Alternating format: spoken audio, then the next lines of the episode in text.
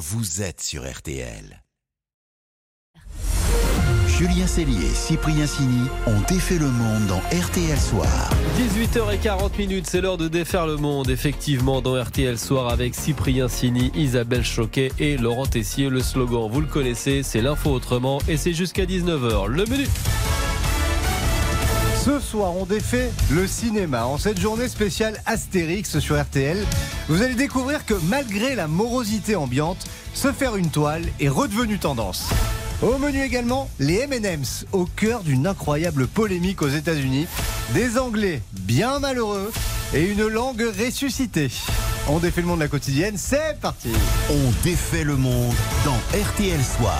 Et voici le son du jour. Et j'ai peur parce que tout le monde est bien conscient que si ce film ne fonctionne pas, les financiers vont voudront plus investir dans, sur des films comme ça si les gens ne vont, vont pas en salle. Donc comme on sait que c'est un peu fragile, Allez en salle, s'il vous plaît. Le cri du cœur hein, qui est de Guillaume Canet, invité ce matin d'Amandine Bégaud à 7h40. Le cinéma, victime du Covid, de l'inflation, des plateformes. Alors, avec l'équipe dont défait le monde, on s'est demandé bah, s'il y avait encore des gens au ciné. Les salles ont-elles retrouvé leur fréquentation d'avant la pandémie? Résistent-elles à Netflix ou Amazon? Et comment s'organisent-elles Pour tout savoir, on a contacté Jocelyn Bouissy. C'est le directeur général des cinémas CGR qui gère plus de 700 salles en France. Et alors, niveau fréquentation, malgré l'inflation, le Covid et le pouvoir d'achat, enfin une bonne nouvelle, oui, tout va bien. Depuis Avatar, c'est exceptionnel. Et aujourd'hui, il n'y a pas que Avatar, puisque c'est une couronne d'entraînement. Je dis toujours, un film sort et entraîne les autres. On voit des bananes au cinéma. Puis là, vous avez Alibi qui arrive. Demain, euh, Patty la couleur de Poséidon. En tout cas, en ce moment, on est toujours au-dessus des entrées de 2019, qui était une année record. Et puis, on a un line-up de dingue pour aller, on va dire, un an et demi à venir. D'abord, on a su, depuis à peu près un an, que les jeunes revenaient. À la grande surprise, notre inquiétude était sur les jeunes. Ça n'est pas le cas. Elle a été un peu plus marquée sur les seniors avec le côté anxiogène de la Covid. Ça y est, c'est un peu derrière nous maintenant, j'espère, en tout cas ça va perdurer, et les gens redécouvrent euh, ce que c'est qu'une vraie sortie, et c'est quand même le loisir le plus populaire, je dis toujours, l'émotion du grand écran, le premier baiser, etc. Voilà. Donc, donc ça veut dire que finalement, l'émergence des plateformes Netflix, Amazon, Disney+, et j'en passe, n'a pas eu d'effet sur la fréquentation des salles? Non, alors au début, il y a eu un effet, mais temporaire seulement. On l'a ressenti. On l'a ressenti, mais c'est surtout qu'on a eu peur. Encore une fois, il y a eu Canal, il y a eu les DVD, il y a eu la multiplication des chaînes, puis on a survé sur toutes ces vagues-là. C'est le sens de l'histoire. Il y aura des plateformes où je dis toujours, mon fils pendant le Covid, il s'est, on s'est abonné à Netflix, et alors, euh, il a regardé Naruto, puis, et puis au bout d'un moment, au bout de six mois, il m'a dit, papa, c'est le cinoche on ressort, moi j'ai envie de voir des gens, j'ai envie de participer, d'aller avec des copains. Et puis, euh, l'histoire nous donne un petit peu raison depuis six mois, puisque Netflix a, a changé un peu de modèle avec de la publicité. Voilà, il y a plein de concurrents, il faut travailler avec maintenant. Il faut se servir de tout ça. En gros, il fallait laisser passer l'orage, quoi, c'est ça? Oui, mais, alors, mais pas seulement. Il a aussi fallu des bons films, des films moteurs, comme on le disait tout à l'heure, et puis surtout, les exploitants se sont remis en question. Évidemment, le modèle économique a changé. Pendant la Covid, on a analysé, il y a eu plein d'études de sortie. On sait que les gens veulent du confort supplémentaire. Il faut toujours se démarquer de chez soi. Et donc, les salles doivent évoluer. Pour faire revenir des jeunes, il faut leur apporter une expérience différente. Par exemple, CGA, on a créé la salle Ice, qui est une salle premium, ben, un prix un peu plus cher. Et vous avez en fait du confort, 53 canaux différents d'enceinte, et vous avez des panneaux latéraux sur les côtés qui font que vous êtes en immersion permanente. Ça fait 4 semaines, on a 43 salles Ice en France, où on est complet depuis 4 semaines, tous les jours, à toutes les séances. Hormis la salle premium, il faut pas créer un cinéma de vitesse. Donc je reste persuadé qu'il va falloir qu'on évolue sur les salles traditionnelles. Évidemment, il faut du confort, des fauteuils plus larges, des rangées plus larges, et sans obliger les gens à payer plus cher. Le prix moyen en France, il est de, le- en France, il est de 7 euros. Donc c'est la moyenne payée par les Français. Oui, Oui. 7 euros la place. Alors c'est une moyenne, il l'a dit. Ouais. Évidemment, en région parisienne et dans les salles premium, ça reste beaucoup, beaucoup moins cher. Dans le cinéma en bas de chez moi, 7 euros, vous avez la coudoir, quoi. C'est même pas le tarif enfant. RTL, Sous les radars. Allez, on défait l'info, passer sous les radars. Alors, ça aurait presque pu être notre loser du soir, tellement cette histoire est rocambolesque, Laurent. Oui, imaginez, vous pensez avoir remporté le jackpot de l'euro million, 205 millions qui vous attendent et tout s'écroule en quelques minutes. C'est le cauchemar vécu par un jeune couple anglais et raconté cette semaine par le journal britannique The Sun. Rachel et Liam, 19 et 21 ans, jouent en 2021 à la célèbre loterie. Les mêmes numéros pendant 5 semaines, ils sont superstitieux. Le 6, 12, 22, 29, 33, puis 6 et 11 pour les étoiles. En février 2021, le miracle arrive, leur chiffre tombe. Ah là là, 205 205 millions d'euros dans la poche. Rachel reçoit un SMS pour lui annoncer la victoire. Elle appelle Liam. On a gagné Le couple est aux anges, s'imagine déjà faire plusieurs tours du monde, s'acheter la maison de ses rêves, la voiture de ses rêves. Ils sont sur un petit nuage. Mais lorsque Rachel appelle le numéro pour se présenter comme la gagnante et récupérer les gains, c'est la douche froide. Mais à ce niveau-là, c'est l'Antarctique. Vous avez les bons numéros, mais vous n'aviez pas les fonds sur votre compte pour le paiement du billet, donc il n'a pas été validé. Un cataclysme, le jeune couple a souscrit un abonnement automatique à la loterie européenne. Mais ouais, c'est horrible. hein. Mais Rachel et Liam ont donc oublié de verser l'argent sur leur compte pour valider l'achat du billet. Malheur, 205 millions d'euros qui s'envolent à cause de l'oubli Oh du paiement du ticket d'un peu plus de 2 euros du jackpot. Voilà, la désillusion, revoir la maison, revoir la voiture. La Et J'ai essayé de joindre Liam sur les réseaux sociaux, sur Twitter, au vu de sa réponse très poétique. En gros, il m'a insulté. Il n'a pas l'air de très bonne humeur. Donc, le couple est plus vigilant aujourd'hui, a changé ses chiffres habituels et un porte-parole de l'euro million leur a souhaité bonne chance. Ils vont divorcer, il y en a un des deux qui a pas payé en fait. Euh, J'ai lu le message de Liam qu'il a envoyé à Laurent. mais. C'est vrai que c'est assez insultant. Il est encore très énervé. J'ai pas eu le droit à un hello, quoi. C'était il y a deux ans. Visiblement, la pilule n'est pas passée, Ah ouais. quoi. Oh là là. Bah, on pense à lui, Liam, quand même. Je lui ai envoyé un petit message. ouais. Bah, je vous en prie, vous son on, va, on va renouveler le contact. Allez, une petite pause et on défait le monde continue de RTL Soir avec la polémique M&M's aux États-Unis. On vous explique tout juste après ça. On défait le monde. Julien Cellier, Cyprien Signé. Julien Cellier, Cyprien Signy ont défait le monde dans RTL Soir. Il est 18h, passé de 48 minutes et on défait toujours le monde dans RTL Soir. Et il est grand temps d'élire les losers du jour. Des grands perdants, les conservateurs américains qui vont très loin, jusqu'à chercher des poux dans la tête des M&M's, Isabelle. Ouais, ah, les M&M's. Ça fait presque 30 ans qu'ils promènent leur couleur et leur rondeur dans nos spots de pub. Le roi du poker. Bon bah t'as perdu, faut que tu te déshabilles. J'ai pas trop envie de montrer ma cacahuète devant les filles. Il y a rouge le petit teigneux et jaune le gros un peu niais. Bon, depuis tout ce temps, on a fini par s'attacher forcément. Et bah c'est fini. M&M's is doing away with their infamous talking characters. Le groupe Mars qui produit les M&M's annonce qu'il renonce à ces petits personnages marrants, en tout cas pour l'instant, conséquence d'une polémique assez surréaliste. Alors ça a commencé en septembre dernier avec l'arrivée d'un nouveau personnage féminin, Purple. I'm the new M&M's candy. Do I have Je suis le nouveau bonbon M&M's. Ah, vous faites bien l'accent. N'est-ce pas Un bonbon violet, c'est-à-dire la couleur censée représenter la communauté LGBT. Purple est une fille un peu ronde et elle aime chanter. I'm just gonna be me. I'm just gonna be me. Je vais juste être moi. Voilà, c'est le M&M's de la tolérance et de l'acceptation de soi. Un M&M's inclusif, c'était annoncé comme ça par la marque. Les médias ultra-conservateurs, eux, y ont vu tout autre chose. Purple M&M. I think it's a female character. Maybe it's transgender. Ah, je crois que c'est un personnage féminin, mais c'est peut-être un trans. Allez, Arrow sur le violet, Purple est un personnage woke.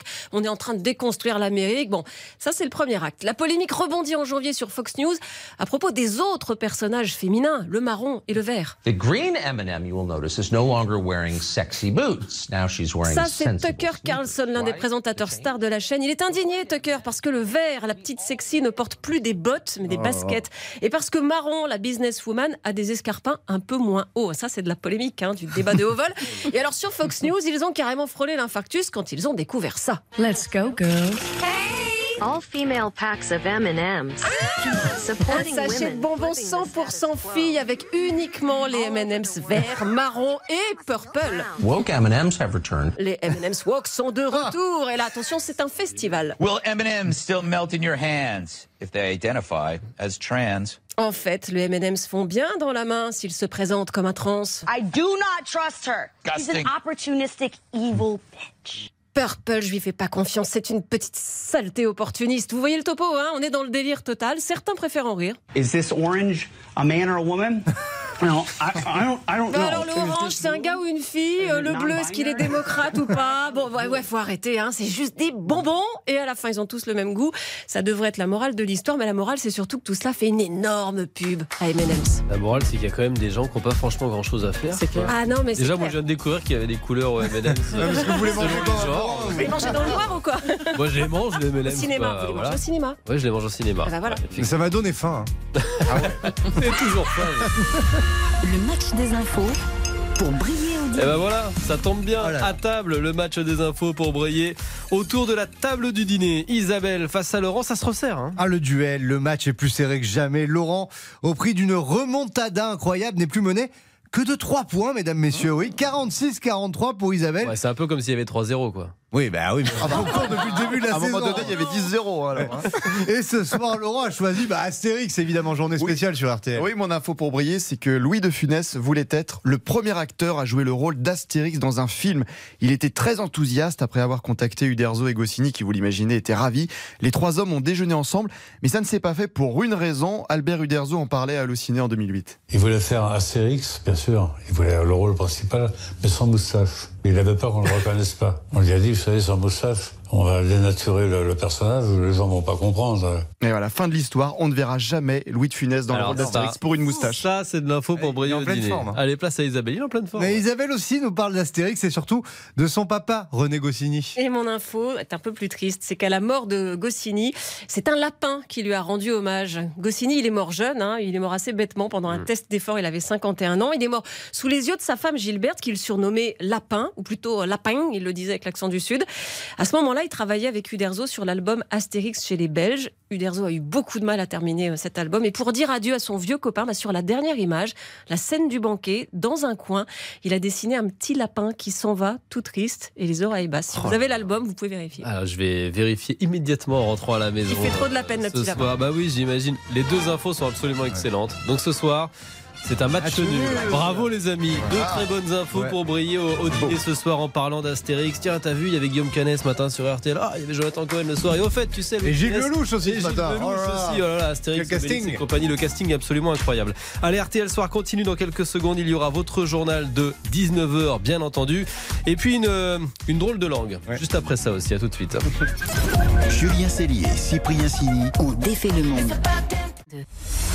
Julien Cellier, Cyprien Sini ont défait le monde dans RTL Soir. On défait même votre monde tous les soirs à 18h56, juste avant le journal de 19h. Et ce soir, place au terroir et aux traditions avec la résurrection d'une langue qui va forcément vous interpeller. Dans les Pyrénées-Atlantiques, au collège de Larins, les élèves ont une fois tous les 15 jours un cours de langue sifflée occitane. Bonsoir Philippe. Bonsoir. Vous enseignez ce cours, c'est quoi la langue sifflée occitane? Alors, il faut savoir que sur, le, sur la planète, euh, très peu de langues disposent d'une euh, version sifflée. Et l'occitan en fait partie. Le principe consiste à parler tout en sifflant. On peut euh, essayer d'établir une analogie avec euh, le chuchotement. Tout le monde sait chuchoter. Et qu'est-ce qu'on fait quand on chuchote? Eh bien, on parle tout simplement, mais on cesse de solliciter les cordes vocales pour articuler notamment les voyelles. Eh bien, pratiquer une langue sifflée, c'est la même chose. On va parler naturellement, on va cesser de solliciter les cordes vocales, mais la grande originalité, ça va être de remplacer les vibrations des cordes vocales par des modulations sifflées qui vont permettre d'articuler les, les voyelles. Donc là, évidemment, on va vous demander de nous faire un exemple. Oui, tout à fait. Alors, par exemple, donc, euh, je vais siffler le mot adieu, qui ressemble un peu au français et qui a à peu près le même sens que le français adieu. Et donc, la version sifflée de adieu, ça va être ceci. Ah Donc, on entend normalement le mot, euh, le mot euh, articulé en sifflant. Ah, C'est génial. Et, et alors, pourquoi J'ai envie de vous dire, d'où ça vient cette façon de, de parler pour s'économiser les cordes vocales, j'imagine? Ce qu'on peut dire, c'est que dans tous les endroits de la planète où l'on pratique une langue sifflée, il y a deux, deux points communs. Soit ce sont des régions euh, avec un relief important, soit ce sont des, des régions avec une végétation dense. Et donc dans les endroits où montagneux, bien effectivement, c'est la loi du moindre effort qui s'applique. C'est-à-dire que si on veut discuter avec un, un ami, plutôt que de descendre la montagne puis de la gravir pendant, en marchant pendant plusieurs heures, il est plus simple de, de siffler la parole au-dessus de la vallée. Et puis dans les, les zones boisées euh, très densément, les modulations sifflées passent beaucoup plus facilement dans la végétation dense. Mais donc, si je vous comprends bien, il y a d'autres langues euh, sifflées euh, que la langue occitane. Il y a quoi d'autre? Oui, tout à fait. Alors, il y a plusieurs dizaines de, langues sifflées sur la planète. Alors, ça peut paraître beaucoup, mais il faut le mettre en regard avec le nombre total de langues dans le monde, qui est de plusieurs milliers. Mais dans notre voisinage, euh, plus ou moins proche, il existe une version sifflée de l'espagnol aux îles Canaries, une version sifflée du berbère dans l'Atlas marocain. Euh, également, on siffle en Grèce, dans un seul village de l'île de Bé. Et puis, c'est assez connu aussi euh, en, en Turquie, dans, une- dans une région près de la, de la mer Noire. Eh ben, Nous, on devrait faire ça à la radio aussi, parce qu'on utilise beaucoup nos cordes vocales. Ça pourrait nous, Ça- nous permettre de nous reposer Ça un nous petit ferait peu. des vacances. Eh ben, merci beaucoup, en tout cas, c'était passionnant. hein. Merci à vous. Bonne Bien. soirée. Merci Philippe et merci à vous aussi les amis. À bientôt. On a fait le monde. On se au revoir en sifflant? Non, j'y arrive pas du tout. C'est très très dur. Hein Ah, c'est très dur. Bah oui, pratique. hein. Non, ça va aller Laurent. Ah, que siffler. Sinon, je vous enlève un point euh, au match des infos. Et pour n'oubliez Brieuc. pas, demain c'est mercredi, c'est jour de marché à Neuilly sur scène en bas Et d'RTL. les auditeurs sont ravis de le savoir. Ça veut dire que demain, vous allez manger le petit euh, sandwich libanais le midi, possible. comme tous les mercredis. Voilà, les auditeurs sont contents.